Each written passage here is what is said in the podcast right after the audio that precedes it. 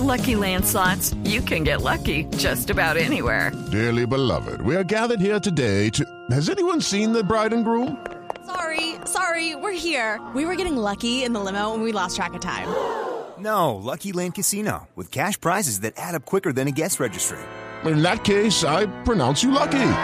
Play for free at LuckyLandSlots.com. Daily bonuses are waiting. No purchase necessary. Void where prohibited by law. 18 plus. Terms and conditions apply. See website for details. Una serie de denuncias que habrían formulado eh, varios alcaldes de las zonas más apartadas, pero sobre todo más afectadas por el conflicto armado, en el sentido de que para tramitar recursos en el OCAD Paz, supuestamente les estaban cobrando una serie de coimas o una serie de peajes, ¿no? Como lo ha llamado el ex consejero para la reintegración, eh, el doctor Archila. Y todo esto se dio durante la dirección en el DNP, porque el DNP es el encargado de todos estos OCAD y de los recursos de regalías. En esa época estaba como director del Departamento Nacional de Planeación el doctor Luis Alberto Rodríguez, quien amablemente ha aceptado una charla este mediodía con nosotros para que nos cuente qué se sabe de todo este asunto y, eh, nos cuente eh, exactamente qué se sabe y él qué sabe particularmente sobre estas denuncias. Doctor Rodríguez, bienvenido. Muchísimas gracias por aceptar este diálogo. Muchas gracias a ustedes por la invitación y por permitirme dar mi, mi lectura y efectivamente mi, mi posición sobre este tema que ustedes han estado hablando. Usted mencionaba que hace seis meses, que duraron seis meses haciendo la investigación. Yo debo, con todo respeto, arrancar diciendo eso. Que si bien desde el momento uno han dicho que hicieron una investigación durante seis meses, la primera vez que a mí me hablaron de Blue Radio fue después, después que habían lanzado la investigación. La investigación la lanzaron el 29 de junio a las 7 y 8 de la mañana y a mí me hablaron a las 7 y 39 de la mañana, cuando ya habían hecho una pieza con mi nombre, con mi cara, con una hipótesis que durante seis meses de investigación no me habían ni siquiera preguntado ni contrapreguntado ni contrastado. Esta es la primera vez, eh, doctor Rodríguez, que usted se pronuncia en medios de comunicación sobre este asunto, ¿no es verdad? No, señor. Yo hablé hace un mes más o menos en, Blue en la W, eh, básicamente porque sentí que a diferencia de cómo arrancó esta investigación, que yo insisto, que lo he dicho y lo he dicho en conversaciones, creo que es muy valiosa. El tema, eh, mi pregunta es, ¿por qué a mí me incluyeron? ¿Por qué me incluyeron sin preguntarme durante seis meses de investigación? ¿Por qué no escucharon nunca mi versión? ¿Por qué nunca contra preguntaron, contrastaron la versión de las fuentes que tenían? Lo hice en la W porque efectivamente sentí que tuve las garantías de, de poder dar mi versión sin ser juzgado y, y sin ser señalado sin ninguna prueba. Doctor Rodríguez, pues vamos a, dedicar, digamos, estos eh, eh, minutos que tenemos, 40 minutos, para que conversemos sobre este asunto, para que usted nos entregue pues las explicaciones del caso, bueno, a nosotros y a todo el país. Y por supuesto, entablamos eh, comunicación a esta hora con los protagonistas de la investigación. Sebastián Nora, uno de ellos, a propósito de lo que está diciendo el doctor Rodríguez, de que no había sido notificado de que había y estaba esta investigación investigación en curso, Sebastián. Sí, Eduardo, y un, saludo sobre todo al doctor Rodríguez. Ese es un buen espacio para, para, para que se discutan los diferentes puntos de vista y sobre todo los hechos, más, más que las opiniones, los hechos. Contarle a él un poco lo que pasó. Eh, nosotros eh, desarrollamos la investigación alrededor de esos cinco, seis, siete meses, lo que nos tomó. Eh, cuando él dice que se publica la investigación, esa, la fecha que él dice es correcta, nosotros lo buscamos a él eh, en, la mañana, pudo haber sido un poco apretado, pero en honor a la verdad, doctor Rodríguez, la hipótesis que se manejó puntualmente en ese programa no se habló de corrupción suya ni de nada. Claro, salió su cara y su nombre porque usted era el director general de regalías y se habló que unos, eh, unas fuentes nos hablaban puntualmente de Álvaro Ávila y del doctor Quiroz. Ahí no lo involucramos directamente a usted en eso. Pero además, y usted no me dejará mentir, si bien de manera formal el primer acercamiento de nosotros con usted como programa es en la mañana en el que sale el programa, usted, entiendo yo, por, a, través de personas que trabajan para usted, usted ya estaba al tanto de, de, tema de la investigación, que Blue Radio está investigando el tema de Locat Paz, usted ya estaba al tanto, y nosotros pues decidimos, de, la decisión editorial fue comunicarnos con ustedes el día anterior, porque, y esto también me gustaría revelarlo, nosotros conocimos que el gobierno gobierno nacional, desde la cúpula más arriba, conocía esta investigación y empezó a mover un tema de prensa eh, que efectivamente se publicó ese mismo día anterior a, que salió la, publicación. Entiendo su posición que le puede molestar, pero esa es la explicación y me parece justo también que la conozca de por qué lo, buscamos eh, tan antes de, que saliera esa primera pieza de la que usted habló. Muchas gracias, Sebastián. No había escuchado esta, esta parte de la versión. De todas maneras, yo hago claridad. No fue el día antes. Eh, fue después que ya se lanzó la pieza. Y en la pieza estaba mi cara, eh, no solo estaba mi cara, estaba mi nombre. Eh, incluso hacían afirmaciones de este tipo, que le acaba de hacer también en la presentación. Eh, la investigación, esto pasó y lo, supuesto de Falco y el supuesto saqueo ocurrió cuando Luis Alberto Rodríguez era director de planeación. Yo, yo les soy honesto, yo empecé a escuchar la investigación de ustedes, que insisto, creo que tanto Valeria como Sebastián tienen puntos muy interesantes de la, de la investigación y ojalá sirva para seguir analizando. Mi punto es, ¿por qué me metieron a mí? ¿Y por qué no me avisaron? ¿Y por qué no me preguntaron? Usted dice dos cosas y, y se lo agradezco la, la sinceridad. Eh, primero, me hablaron encima, no, fue después que la lanzaron. Y efectivamente agradezco que sea claro en que ustedes no me señalaron en corrupción ese día, pero sí ha quedado en todo el tiempo el manto. De hecho, los memes que se hacen son con mi cara son, son con mi nombre eh, y a mí nunca me permitieron contar mi versión en una investigación, además que fue de seis meses, porque si usted me dicen que son dos semanas o tres semanas, ok, entendible, pero seis meses. Lo segundo, con todo respeto, Sebastián, y agradeciéndole la sinceridad con la que está hablando, eh, usted menciona que el gobierno nacional, yo ya hace un año no, me, no estaba en el gobierno nacional, o sea, hace un año eh, no hacía parte del gobierno, pero no solo hace un año no hacía parte del gobierno, le soy franco, me había visto con las personas del gobierno muy pocas veces después que salí, porque yo gran parte del tiempo de que salí me la pasé en Valledupar. Eh, y, realmente, y realmente, eh, acepto la, el mensaje, pero, pero le soy franco, yo no, yo no soy responsable eh, de, de, que, que, ustedes no me hayan llamado y es la razón por la que no. Ahora, de todas maneras, agradezco este espacio para que conversemos y sobre todo para hablar sobre los hechos puntuales y yo, eh, así como lo hice con algunos periodistas de Blue, para poder sentir garantías acá, pues estoy atento a responder las preguntas que haya sobre mí y sobre todo sobre el proceso, sobre el proceso de los CatPass. Eh, yo creo que es valiosa la, investigación y yo creo que es importante eh, que, que, se sepan más, más información alrededor de esto. Y yo estoy presto no solo con ustedes, sino como lo hice con la W o con cualquier persona que esté interesada en seguir investigándolo.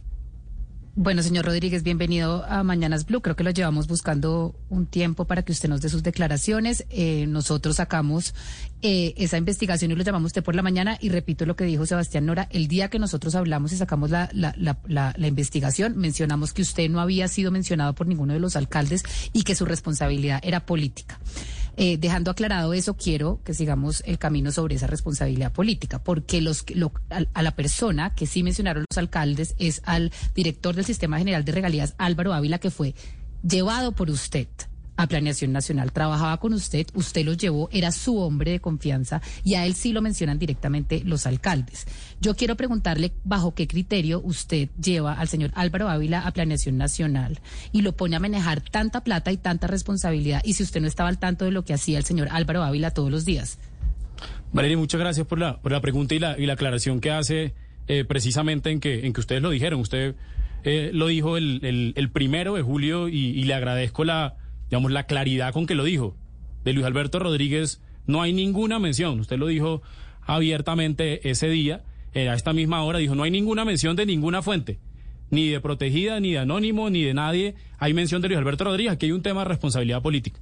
Y le responde la pregunta eh, del criterio, con el criterio que uno lleva personas a las entidades. Hay un criterio profesional, uno conoce y hay algunas hojas de vida que uno puede verificar y hay unos elementos que uno puede verificar. Y lo otro, porque uno conoce a la persona. Normalmente pasa así, pero además le digo, Álvaro Ávila trabajó conmigo en, en planeación y para trabajarle antes en Hacienda, pero no fue el único al que yo llevé. Hay subdirectores que todavía están en planeación, que duraron años en Hacienda, que se fueron conmigo a planeación y ahí quedaron. Del mismo nivel de Álvaro, por debajo de Álvaro e incluso por encima de Álvaro.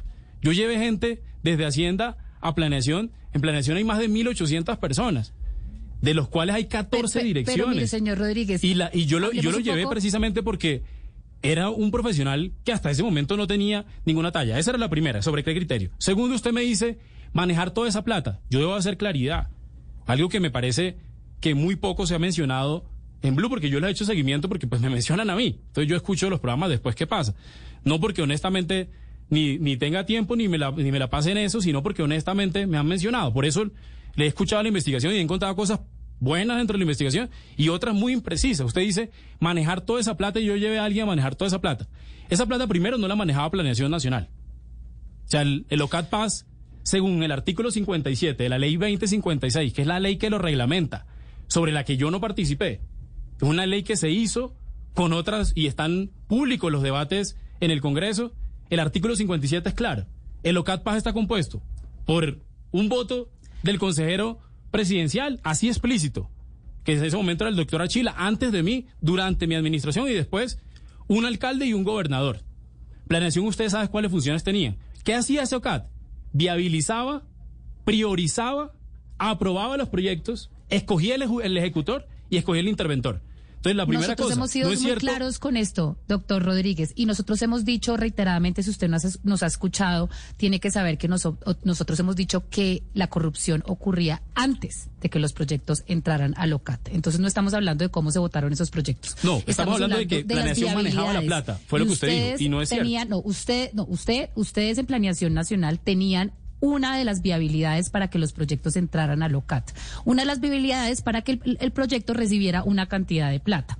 El señor Álvaro Ávila tiene, tenía una investigación disciplinaria abierta en Procuraduría del 10 de agosto del 2020, cuando usted estaba en el DNP, que decía que el señor Ávila estaba autorizando la entrada a proyectos dentro del OCAT Paz sin el cumplimiento de todos los requisitos y que esos, esos proyectos que entraban al OCAT Paz con el OK de Planeación Nacional sin el cumplimiento de los requisitos, que era la responsabilidad de ustedes, después les sacaban el cumplimiento meses después de ser aprobados. Una una disciplinaria abierta en Procuraduría. Después de eso, usted recibió un correo, una carta al señor, el doctor Archila, diciéndole, por favor, quiten al señor Ávila porque estoy recibiendo denuncias. Y usted lo dejó ahí. Usted después de saber que tenía en la Procuraduría este, este proceso abierto y después de recibir el correo del doctor Archila y además la denuncia que usted dice que le llegó a Planeación Nacional, ¿por qué no tomó cartas en el asunto? ¿Por qué si usted había llevado al doctor Ávila, que ya tenía otra investigación abierta cuando usted lo llevó a Planeación Nacional, usted no se preocupó de la persona que usted había llevado a estar encargada de las entradas de los proyectos a Locat Paz? ¿Usted por qué no lo quitó de ahí? ¿Usted por qué no dio la cara? ¿Usted por qué no generó absolutamente ninguna alerta, doctor Rodríguez? Valeria, no es cierto que no haya generado ninguna alerta. Y vamos por partes. Aquí se ha hablado de denuncias. Yo recibí, de hecho hay un, hay un derecho de petición que ha estado por ahí rondando. Diana de Blue lo conoció. Estaba de hecho rondando en, en redes sociales. No, fue un derecho de petición sobre el que yo tenga que ver. El número de quejas y denuncias que llegaron sobre el sistema general de regalías y sobre Locat Paz antes de mí, durante mi administración y después. Diana puede dar fe de eso. Llegó una sola queja. Una sola queja sobre Locat Paz en dos años que yo estuve. Dos años. Una sola queja. Que es la queja que usted menciona. Segundo, ¿qué pasó con esa queja? Usted me dice, no tomo cartas en el asunto. ¿Sabe cuándo llegó esa queja? a- y a todos los oyentes importante que lo sepan. Yo me fui de planeación en julio del 2021. La queja llegó en marzo del 2021. Una sola queja. Y la queja siguió su trámite tal como lo dijo el doctor Archila en varias entrevistas. Fiscalía, Procuraduría, Contraloría. Y en planeación, ¿qué tenía que hacer? Además de ir a Fiscalía, Procuraduría y Contraloría. Hacerle, enviarla a control interno, que es un, ente independiente de la dirección, que no depende del director general ni del subdirector general. Y efectivamente, ahí se hacen las investigaciones. ¿Sabe qué pasó, Valeria, con esa única queja? La archivaron después que yo me fui. No fui yo. La- la directora siguiente, Alejandra Botero, archivó esa queja. ¿Y sabe por qué la, que, la archivó? Porque efectivamente quien puso la queja no existía. Ustedes no han mencionado mucho ese caso aquí, pero en otras emisoras lo han hecho. Hay incluso, hay incluso una entrevista de una persona que le falsificaron la cédula, el nombre y la firma, un señor apellido Saldarriaga, que yo en mi vida lo había escuchado ni sé quién es, en, la, en una entrevista en la FM contó que le habían falsificado la cédula, Sí, el nombre y la firma. de y esa caso, queja doctor, y nosotros no por eso no tuvimos en cuenta esa queja. Pero Y fue- no, pero Valeria, perdóneme, perdóneme, de Álvaro. perdóneme. Hablemos, hablemos del disciplinario de la Procuraduría. Perdóneme, y el, y el disciplinario y la Procuraduría. de Yo no, yo no conozco las investigaciones de todos los funcionarios que dependen de uno. Yo soy franco. Uno no tiene facultad de eso. ¿Del director de regalías? No, señora, no, señora. Yo la queja que no que un tenía de funcionario él, X. de era la un queja, el director de regalías. de la que estaba- eh, son 14 directores, eh, Valeria. El Pero está- adicionalmente, como usted lo dijo aquí, como lo dijo aquí en una entrevista, esa queja fue archivada, esa, esa investigación fue archivada después. Y usted dijo, no, están buscando volver a abrirla. Esto para decirle, mire, más allá, yo no estoy entrando en, en- en el juicio que debe hacer la Fiscalía, la Procuraduría y la Contraloría y, la Corte Suprema. Son ellos quienes deben determinar. Mi punto es el siguiente. La responsabilidad política, yo lo voy a poner con otro ejemplo. Supongamos que como el periodismo en Colombia pasó de ser una profesión a un oficio, eh, yo puedo montar un portal. Y en el portal me dicen que hay un periodista y a mí yo consigo una fuente. Uno, anónimo, protegido, como lo quiera llamar. Y tengo una fuente o tres que dicen que hay un periodista de Blue que pide plata para sacar noticias.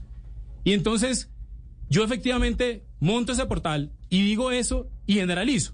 Y el director de- del programa de Blue o el director del conglomerado dueño de Blue tiene que inmediatamente tomar una acción a tres meses de irse además. Yo le digo, la única queja, y insisto, la única queja que yo recibí Oye. fue archivada incluso después que yo me fui. Una queja que terminó siendo incluso anónima. Pero yo debo hacer adicionalmente un comentario, Valeria. Yo debo hacer un comentario alrededor de esto.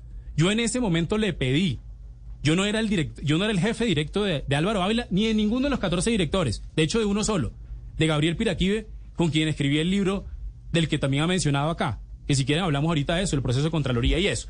Pero el único director técnico que dependía directamente de mí era Gabriel Piraquive. Álvaro Ávila dependía de la subdirectora general de una subdirectora general que llevaba 15 años, 10 años en planeación. Una señora que estaba ahí cuando yo llegué, una señora muy decente, muy trabajadora. ¿Es la y doctora que- García? Y que en cuanto, Sí, exactamente, García. y que en cuanto yo recibí la única queja, tres meses antes de irme, pero, que es archivada Rodríguez. después que yo me fui, porque no, porque era anónima, o, o por lo menos el señor le falsificaron, etcétera. eh, no solo pasó eso, yo le pedí a, a Amparo García que desde ese entonces hiciera seguimiento Pero, doctor Rodríguez, detallado a Locat Paz. hasta el punto que los Ocat, perdone, perdone Sebastián, hasta el punto que desde esa queja que yo recibí, la señora Amparo García empezó a ir a los Ocat Paz, que no lo hacía antes. Sí, y yo me fui pero- a los tres meses de planeación y le soy franco, yo volví a escuchar hablar de Locat Paz hasta que ustedes eh, sacaron Pero, esto. do- doctor Rodríguez, permítame, lo que usted acaba de decir, si bien no es falso, es incompleto. Eh, ¿Y por qué incompleto? Porque si vamos a hacer un compilado y un historial justo de las denuncias y de todo, pues hagámoslo completo. O sea, y, y es verdad, usted se va, pero el hecho de que llegue una denuncia en agosto, a la semana en la que usted se vaya, que critican a funcionarios públicos, denuncian a funcionarios públicos, no, eso no, desestima la denuncia. Si hacemos, está la carta de unos veedores que es verdad que después no se identifican, pero hay una carta con una serie de hechos que son, que son cuestionables. Está otra señora Adagovis que mandó otra carta, llegaron otras denuncias.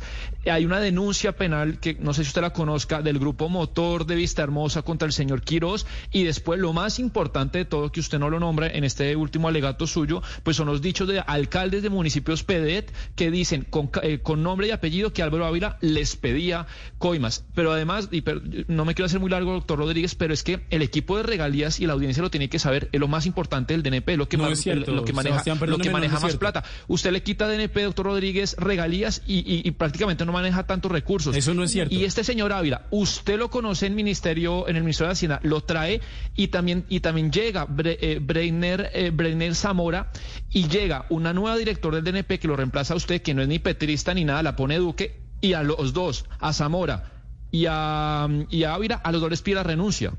¿Usted cree que la, Sebastián, la Alejandra primero- no vio algo, no vio algo oscuro ahí como para pedirle la Impre- re- ya le dejó imprecisiones responder? primero. No es cierto que lo más importante del DNP sea regalías. De hecho, Lo que más- la- la plata está ahí. No, Ahí está la señor, billetera. no es cierto. Acuérdense que Planeación Nacional, por el Estatuto Orgánico Presupuestal, tiene obligaciones presupuestales más allá del, del Sistema General de Regalías. El Sistema General de Regalías, más o menos, a los números de ese momento, eran 1.6 del PIB, más o menos, 16 billones de pesos para el bienio. El presupuesto general de la Nación tiene más de 330 para esos momentos. Y la inversión del 2020 en pandemia fueron más de 60 billones de pesos. Ustedes lo cubrieron aquí. Yo en alguna ocasión vine a entrevista acá a hablar del presupuesto de reactivación y el COMPES que sacamos. No es cierto que eso sea lo más importante, pero yo no estoy desestimando eso y no estoy desestimando la investigación que ustedes puedan tener sobre, sobre los alcaldes. Yo le hago simplemente, y le vuelvo y le reitero la pregunta. Listo, ok. Supongamos, a mí la responsabilidad política le estaba diciendo, el criterio con el que lo llevé, me preguntaba Valeria. Segundo, que manejaba toda la plata. No es cierto que la manejara porque había un órgano colegiado que viabilizaba, priorizaba, aprobaba los proyectos, escogía el ejecutor y el interventor. Era ahí donde se tomaba la gran decisión, es ahí donde está la responsabilidad política, es ahí donde está la responsabilidad penal y judicial y jurídica, y ahí estará. Si ustedes tienen razón en que efectivamente perdieron recursos, es en el OCAT donde estarán las, las, obligaciones, porque era ahí. Yo no puedo votar algo si yo creo que hay corrupción en un proceso y yo voto sobre ese proceso corrupto, pues efectivamente tengo obligaciones. Pero lo segundo que usted dice, y que tampoco eh, es del todo cierto, y tiene que ver con el, con el asunto eh, de, de, la responsabilidad política. Valeria, le puse el ejemplo de los periodistas. Si yo tengo tres, tres fuentes, anónimas o protegidas, que me dicen algo sobre un periodista X de Blue, eh, yo inmediatamente tengo que enjuiciarlo, condenarlo y tengo que efectivamente eh, volver al el, tema de responsabilidad política y civil. O sea, y yo lo digo, si hubo alguien en la cadena de aprobación de Locat Paz, en planeación, en la Agencia de Renovación del Territorio, en los ministerios, 18 ministerios, ¿no? 18 ministerios que daban un concepto de viabilidad técnica. Si además, en la verificación de requisitos, o si en la viabilización, priorización, aprobación, escogencia del ejecutor y el interventor, que, por ejemplo, viabilización, priorización, aprobación, el 100% de los proyectos viabilizados, priorizados y aprobados fueron votados unánimemente. Solo tuvieron cambios en las en las, en las escogencias de ejecutores e interventores. Tenían es que, diferencias. Es que fíjese, si por alguna Rodríguez. razón, perdone, hay alguien que hizo algo, que pague. Y yo creo que eso es hacia dónde debe apuntar. Pero yo vuelvo y le hago la pregunta.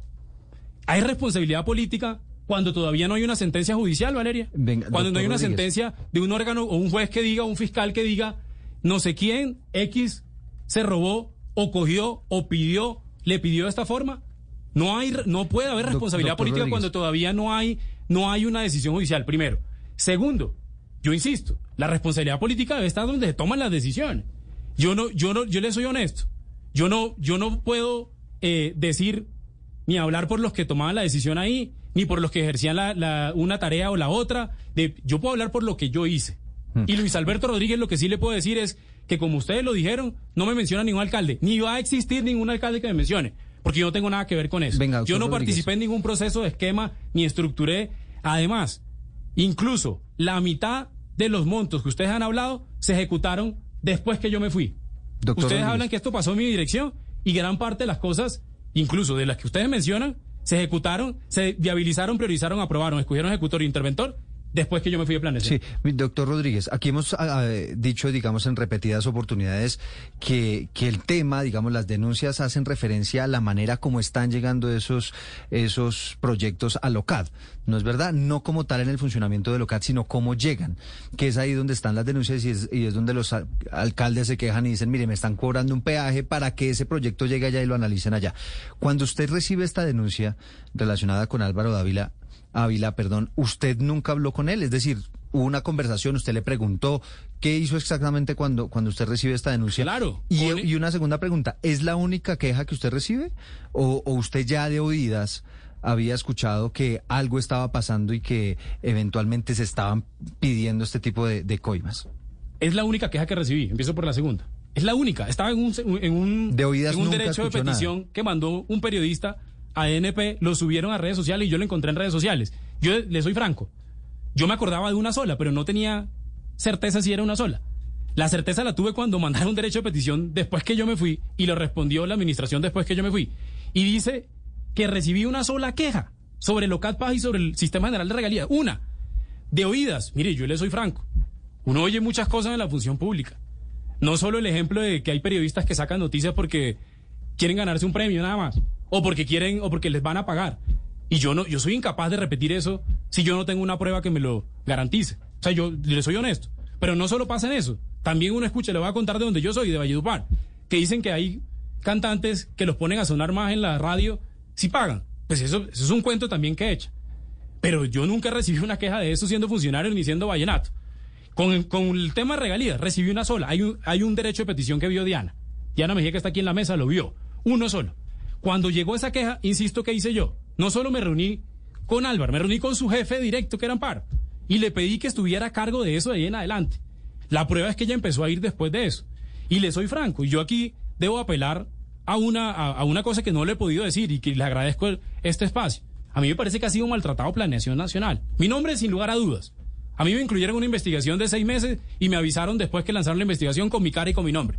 Ustedes están aceptando con una hipótesis de supuesta responsabilidad política cuando aún no hay un condenado ni hay una sentencia Pero que yo tengo voy responsabilidad voy a política. responder a eso, pero, doctor pero- Rodríguez. Pero, efect- usted me preguntaba, segundo, Per- per- perdóneme, perdóneme, Valeria, déjeme responder por terminar. eso. Y entonces yo quiero preguntarle algo, es que el, el tiempo es corto y es importante que le podamos hacer todas las preguntas, doctor Rodríguez, porque usted está tratando al señor Ávila como si fuera un funcionario X, del cual usted básicamente no tenía ni idea de lo que andaba haciendo eh, eh, como secretario ¿Qué- del pero Local qué es lo que andaba El haciendo, señor Valeria? O sea, Ávila, ¿cuál es? un segundo, el señor Ávila, pero una- déjeme, pues ya, ya le explico lo que andaba haciendo. Pues usted, usted ha seguido esta, esta investigación. Usted sabe que los 25 alcaldes nos han dicho que para tener el, la viabilidad que daba de planeación nacional y para que ellos pudieran entrar al orden del día como se lo merecían, tocaba pagar coimas a planeación nacional el señor Ávila. Lo que yo le quiero preguntar es, ¿usted por qué está desestimando su relación con el señor No, no Ávila cuando tenemos pruebas además de que su relación es personal? Tenemos fotos en donde sale usted con el señor Ávila en todos sus eventos sociales, No, bautizo no, de no su es cierto hija, que en todos mis eventos fiestas sociales, personales, Valeria. en donde él está al lado suyo. Es decir, usted está tratando al señor Ávila como si usted no tuviera ni idea qué andaba haciendo él cuando usted era el director de Planación Nacional. Y las pruebas dicen, porque nosotros hablamos con los alcaldes, que el señor Ávila estaba pidiendo coimas. Usted nos ha dicho que, que, que- que Planeación Nacional está maltratado porque no tenía nada que ver y que Locat Paz es el que es responsable, pero es que Planeación Nacional y tenemos las pruebas de- y, y- y los alcaldes diciéndonos que ¿Cuáles son las pruebas, cambiaban Valeria? el orden ¿Cuáles del día. Cambiaban, nosotros tenemos ¿Dó- los testimonios, ¿Dónde está, cambiaban el orden del Por- día. por eso. Yo le, yo le- yo no le hablo, yo tenemos, no le estoy... tenemos primero, la prueba. Condoto, Condoto, Orito. Yo no le estoy desestimando, mire, yo no le estoy desestimando Marta, mi relación con Magdalena, Planeación es que usted Nacional. está diciendo que no existen denuncias. Usted se va y llegan las denuncias. a mí me llegó una sola ocurriendo En queja. su periodo. Una sola queja. Condoto. Orito, Vista Hermosa, Grupo Motor de Santa Marta. Tenemos aquí eh, un veedor social, una denuncia penal, todos repitiendo lo mismo, que estaban No, pidiendo todo- Valeria, no es cierto. Valeria, por y la partes. viabilidad de planeación Si nacional. quiere me- me deja contestar cartas, la doctor pregunta. Rodríguez. Eh, Si quiere me deja contestar la pregunta. Primero, yo no estoy desestimando mi relación con eh, quien era el director de regalías de ese momento. No es cierto que esté en todos mis eventos sociales, entre otras porque yo no tengo muchos eventos sociales, a diferencia como ustedes lo han querido poner con, información alrededor de mi cumpleaños y cosas por el estilo, y de algunas relaciones laborales que tiene mi esposa con personas eh, que son socialmente conocidas. Eso, primero que todo, no es cierto que esté en todos mis eventos sociales. Segundo, yo no estoy desestimando las obligaciones que tiene. Si él tiene si era el secretario técnico de Locat Paz, tenía unas funciones. Y será él quien tenga que explicar, aquí lo hizo en una entrevista, pero será él quien tenga que explicarle a la Fiscalía, a la Contraloría, a la Procuraduría, cada una de las cosas. Las que tienen que ver conmigo, las que a mí me llegaron, pues una fue archivada por la administración siguiente, porque efectivamente yo no tuve nada que ver, porque no había información. Otra era un señor que le falsificaron eh, la firma, la cédula y el nombre. Pero insisto, será él el que tenga que responder. Pero lo segundo, que, que tampoco es cierto, planeación sí jugaba un papel ahí. Pero mire, yo le, yo le soy honesto y lo digo, yo no soy periodista, pero yo lo digo como con simple sentido común. Si hay un, si hay un, si hay, ¿cuántos son? 25 dice, dice, dice usted. 25. Yo he escuchado cuatro. Eh, de los cuatro, hay incluso uno, el 30 de, de- el 25 de julio, que Sebastián es explícito en preguntarle, oiga, Luis Alberto Rodríguez, ¿qué tiene que ver con esto? Eh, no, no tiene nada que ver. Eh, yo no sé, eh, casi que ni me conocía. Uno de los alcaldes de los 25 que ustedes tienen como prueba. Yo lo que, yo me imagino que el, el proceso que ustedes hacen es de juicio, de juicio de valor de la, de la fuente. Entonces le pongo un ejemplo. Sí, si alguien dice, Diana Mejía recibió para sacar una noticia o para traer un invitado a Blue, si yo fui periodista, yo, yo que investigación económica, lo que hace uno, uno contrasta con los hechos. Oiga, ¿usted en qué momento le dio a Diana Mejía esa plata para sacar? Oiga, ¿y usted, y cómo estaba vestida Diana ese día? Oiga, ¿y en qué ciudad se la dio? Y uno verifica y va donde Diana y, recuerda, y encuentra que el día ese Diana ni siquiera estaba en la ciudad. Y, y yo, yo lo que digo es, insisto, esa es una tarea de la Fiscalía, la Procuraduría y la Contraloría, no mía, ni como director de planeación, y menos como es director, Pero, si son cosas que llegaron después. Y lo que esperaría de parte de ustedes es que ustedes hayan hecho eso. Pero yo lo debo decir con toda franqueza. que también si no lo hicieron conmigo, o sea, si a mí no me preguntaron durante seis meses, eh, nada de un proceso, de una investigación que llevaron durante seis meses, pues menos van a poder saber y contrastar las cosas que están diciendo. Insisto, y yo creo que por eso es valioso la investigación de ustedes, Valeria y Sebastián, y de todos los que hayan participado en esto. También en la FM creo que han sacado cosas muy interesantes eh, sobre, sobre el proceso eh, y en otras, y en otras eh, emisoras y medios. Lo, aquí lo importante es contrastemos, porque yo le hago una pregunta también. De los 170 alcaldes, ¿les pidieron a los 170 a los 25 que ustedes tienen y ninguno tiene el valor civil de poner la denuncia a la fiscalía. Ninguno tiene el valor civil de los alcaldes de ir a decir, oiga, eh, eh, tal persona en tal día me pidió, yo no le di y fue en tal reunión. Yo soy el primero que se lo digo, Sebastián y Valeria y Diana y todo aquí en la mesa. Yo soy el primero que si por alguna razón, efectivamente, hay una denuncia de ese tipo, pues yo mismo me voy a acompañar esa, esa denuncia. Le, respondo porque quedan unas preguntas. Y tenía otra pregunta, pero con gusto le, respondo esto como antesala de la segunda. Yo personalmente hablé con 25 alcaldes. Entenderá usted que, que usted poder hablar directamente con 170, son municipios alejados. Es imposible. 25 es, un montón. Y lo que expresan estos, además, es muy difícil, doctor Rodríguez, que ellos salgan a dar cara y nombre. ¿Sabe por qué? Porque eso sería autoincriminatorio. Y yo lo he explicado muchas veces. Casi todos estos alcaldes fueron fueron parte necesaria del mecanismo de corrupción. Es decir, uno pide la come y el otro la da. Los que la dieron fueron los alcaldes. Si el alcalde sale a dar con cara y nombre a hablar de, las coimas, pues ellos se van para la cárcel. Eso es como muy importante. Y segundo, ellos tienen mucho miedo de que la Contraloría y de que los eh, altos poderes del Estado pues cojan represalias contra ellos creo que, queda respondido. Lo, lo que, le quería hablar porque Valera tiene razón, son muchos temas y, quizá agilizar. Sebastián, pues mire, yo, yo, le, yo le soy honesto y yo lo insisto, así como le agradezco a usted y a, Valeria que han sido muy claros en que a mí no me menciona ninguno de esos ni anónimos, ni, ni de protegidos, ni ninguno de ellos, como ustedes han sido claros desde el principio, a pesar que mi, mi cara y mi nombre ha sido lanzado en todas las piezas, yo también, también lo digo con toda claridad. El, el, aquí invito, hay, hay muchas formas, o sea, no, hay, hay formas de acogerse a la justicia, hay formas, si uno eh, tiene información de ese tipo, yo invito a cualquiera de los alcaldes que tienen información, que tengan el valor civil. O sea, de verdad, han acabado, por ejemplo, con la honra de personas, con el nombre de personas, con supuestas responsabilidades políticas, porque el más expuesto he sido yo, con una responsabilidad política. Yo le puedo decir, a mí nunca me insinuaron un negocio de este tipo. A mí nunca me prometieron, ni yo pedí ni ofrecí. Y si hay alguien que lo hizo y que efectivamente hay pruebas de eso, pues yo soy el primero que voy a acompañar a las personas que tengan esas denuncias, porque yo he sido el más afectado de esto y que, le reitero, yo hasta el día de hoy, hasta el día de hoy no entiendo por qué me metieron a mí en este proceso, incluso si a, si a hoy, como lo han hecho en el pasado responsablemente, han dicho, no tenemos ninguna denuncia de Luis Alberto Rodríguez, lo dijo Valeria eh, el primero de julio, lo dijo Emilio Archila en la FM el 30 de yo entiendo que usted tiene todo el afán y, lo respeto de defenderse, pero déjenos hacer las preguntas porque quedan, quedan, temas. Le respondo, si bien usted no es directamente, y lo hemos dicho muchas veces, pues por eso es que usted es el que más ganaba en DNP, porque el director es el que más tiene responsabilidades.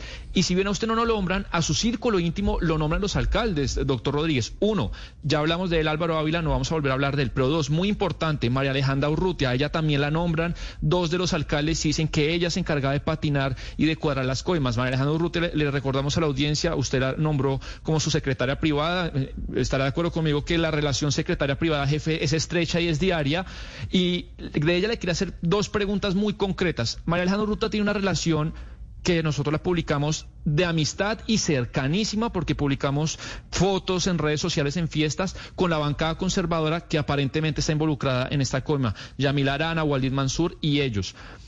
Usted, doctor Rodríguez, la pregunta es muy concreta. ¿Es cercano a esta bancada conservadora, eh, digámoslo así, costeña o no, nunca tuvo cercanía con ellos? Primero, sobre María Alejandra Rutia.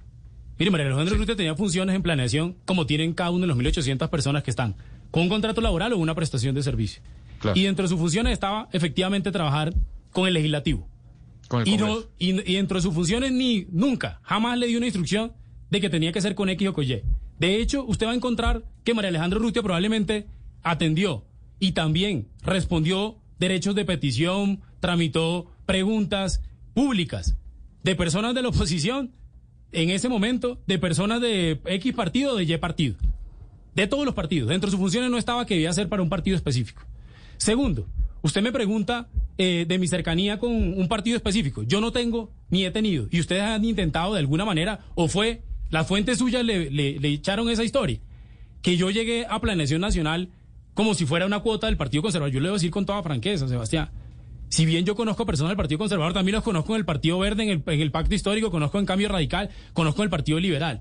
De hecho, cuando yo llegué al Viceministerio de Hacienda y a Planeación Nacional, conocía muy poquitos congresistas. Y yo creo que de los que más conocía no tenían nada que ver con el Partido Conservador, que los había visto alguna vez en mi vida.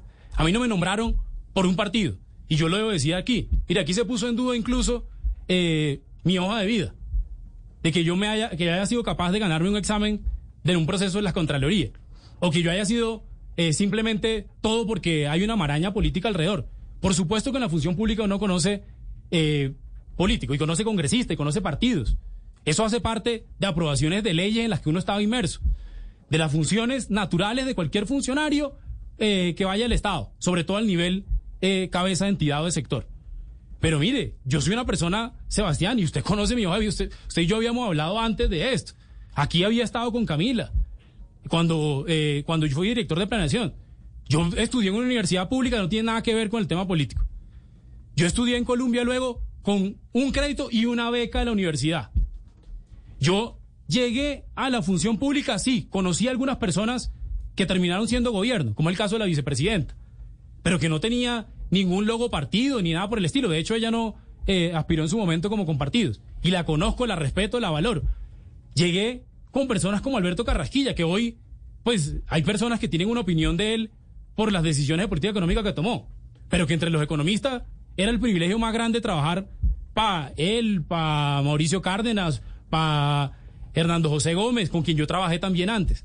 Yo le soy franco, yo no, dentro de mis funciones no estaba ni, ni cuando a mí me nombraron, ni a mí el presidente nunca me dijo, venga, no es que usted tiene que ir allá, no. Y de hecho, verifíquelo, verifíquelo con los nombramientos cuando yo llegué. Yo hice muy poquitos cambios, muy poquitos cambios. Planeación es una entidad que tiene personas que llevan años y años. Hay decisiones dentro del, de Planeación Nacional que no obedecen al director general, así como usted lo diga, uno responda y yo, si hay alguien que cometió un delito, una falta disciplinaria, una falta fiscal o una falta penal en las decisiones que tomó durante cuando yo fui durante planeación, director de planeación, pues yo iré, por supuesto, a responder qué hice yo y qué decisión tomé yo y por qué yo fui diligente y por qué yo no tuve nada que ver y sobre todo, sobre todo, yo lo debo hacer claro, así como ustedes lo han dicho, yo lo a volver a repetir, sobre todo que yo no tengo nada que ver con una entramada de corrupción. Se ha quedado como si yo hubiera montado una cosa de corrupción a través de interpuestas personas. Eh, yo le, y, y, cierro con esto. Usted me pregunta por María Alejandra Urrutia. A mí nunca me llegó una queja de María Alejandra Urrutia durante casi dos años que fui director de planeación. Me llegaron quejas de subdirectores generales, de los dos. Me llegaron quejas de varios directores técnicos, tanto eh, de, colegas como eh, por escrita.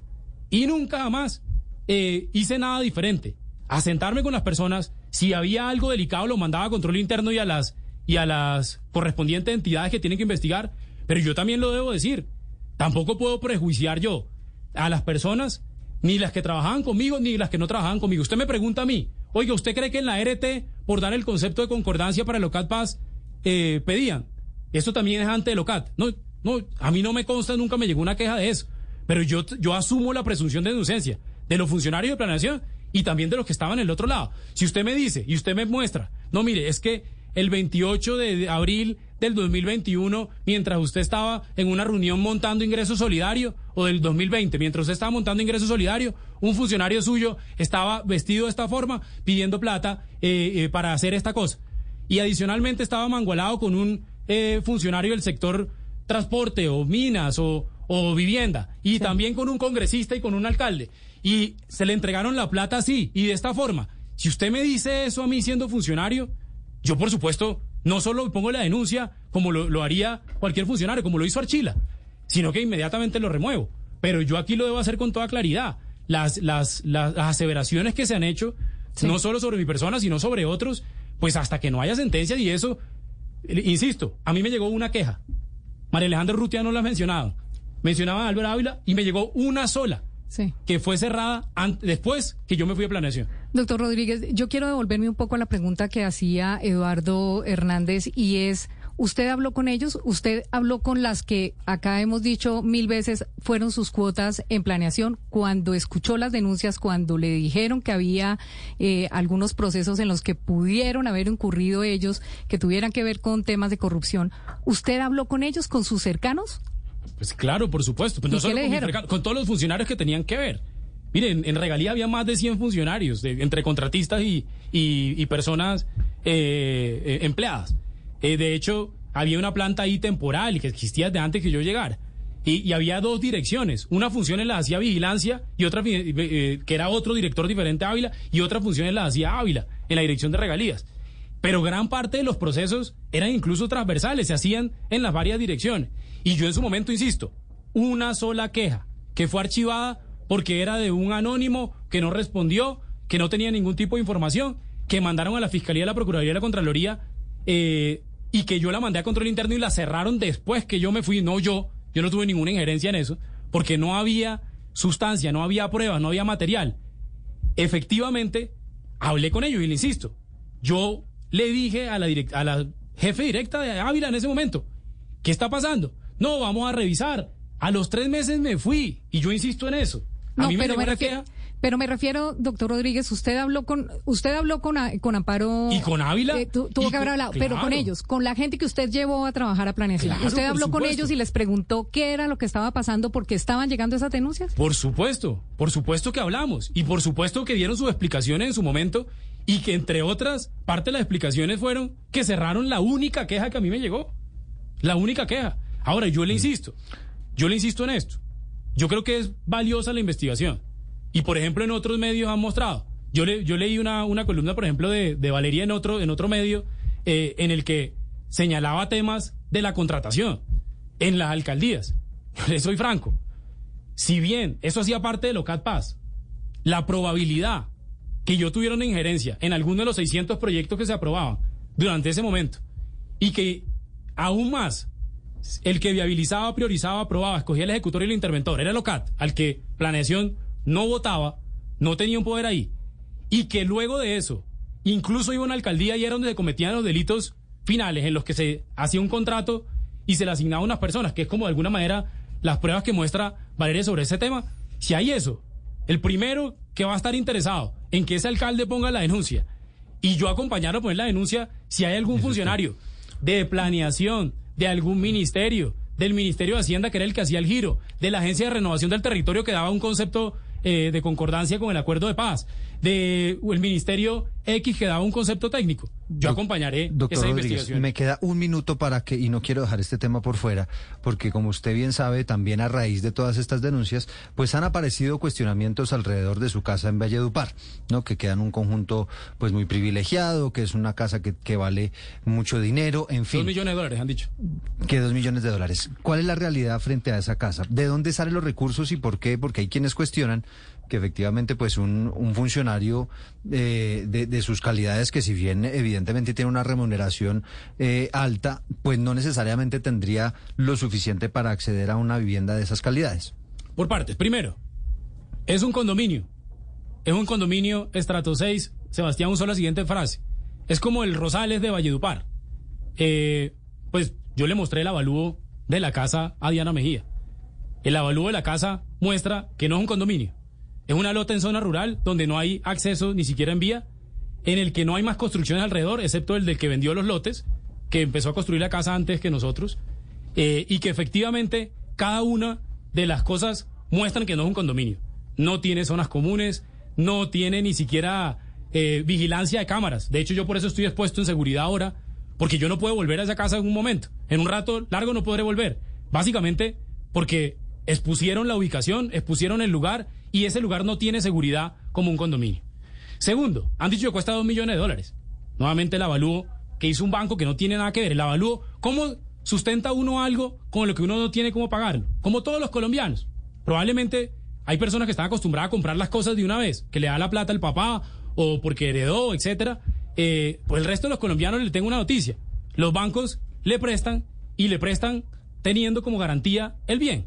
Si yo dejo de pagar la cuota, del valor que sea, de un bien que tengo hipotecado, como es el caso de esta casa, que lo demuestran los documentos de tradición y libertad que también vio Diana, que está hipotecada, la casa está hipotecada. Si yo y, mi esposa y yo, que es un bien familiar, dejamos de pagar la cuota de eso, pues sencillamente el banco la lleva. Si en 20 años nosotros terminamos de pagar esa cuota, pues nuestras hijas tendrán una casa. No yo, ni, ni mi familia, sino ellas. Yo tendré 55 años en ese momento y entonces ellas heredarán, como muchas personas a veces heredan, un bien. El único bien que hemos comprado. Pero yo debo ser claro con esta cosa también. Yo empecé este proyecto. Es un proyecto familiar en el que pagamos cuotas, tanto mi esposa como yo, en el que la hipoteca está a nombre de los dos incluso, porque mis ingresos efectivamente no servirían para pagar. Y yo le mostré a Diana los ingresos de, mi esposa. Ella se dedica al sector privado, no tiene nada que ver y yo pido por respeto ya también al nivel de exposición al que nos hemos visto que lo, vean con, con, Diana. Aquí los, los que tengan duda lo pueden ver con Diana. Yo le he mostrado.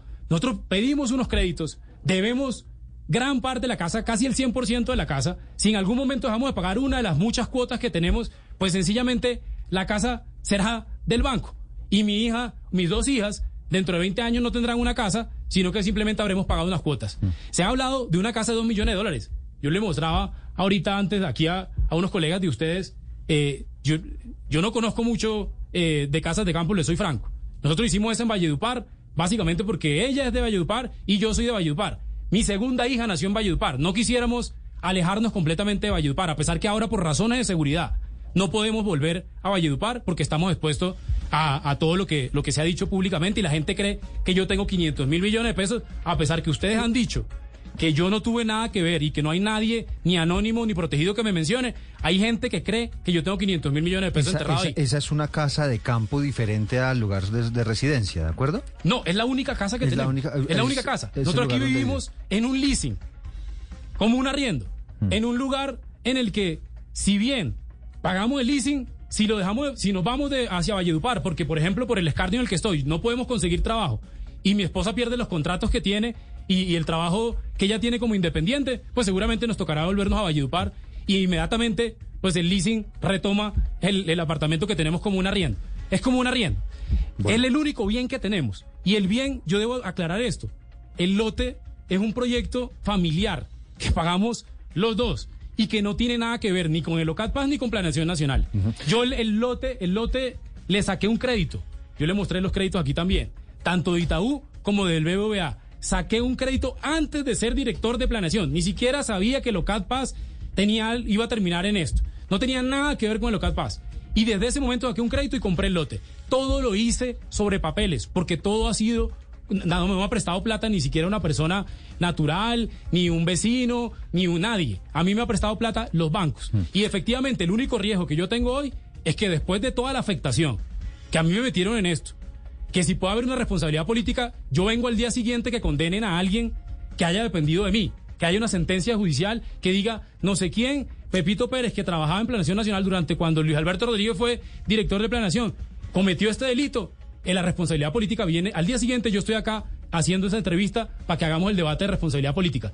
Pero por usando la figura de responsabilidad política, a mí me han expuesto de una forma tal que no solo son en implicaciones de seguridad con otras personas que no son tan serias como ustedes, que toman la información que ustedes han dicho seria, pero que la tergiversan que la vuelven eh, cosas más grandes, como que es una casa de dos millones de dólares. Yo creo que ni en Anapoima ni en Mesa de Yegua hay casas de dos millones de dólares. Eh, pues efectivamente me han expuesto no solo en seguridad, sino reputacionalmente. Y adicionalmente, el único riesgo que yo tengo, ¿cuál es adicional? Por el local Paz. El único riesgo que tengo es que después de este escándalo yo no pueda volver a conseguir trabajo porque la gente crea que yo soy un bandido. Doctor Rodríguez, gracias por aceptar este diálogo. Luis Alberto Rodríguez fue eh, director de Planeación Nacional y pues nos entregó sus explicaciones con relación a lo que estaba ocurriendo en esa época con el tema de Locat Paz. Muchas gracias por haber aceptado este diálogo. Judy was boring. Hello. Then Judy discovered chumbacasino.com. It's my little escape. Now Judy's the life of the party. Oh baby, mama's bringing home the bacon. Whoa, take it easy Judy. The Chumba life is for everybody. So go to ChumbaCasino.com and play over 100 casino style games. Join today and play for free for your chance to redeem some serious prizes. Ch-ch-chumba. ChumbaCasino.com. No purchase necessary. Void where prohibited by law. 18 plus terms and conditions apply. See website for details.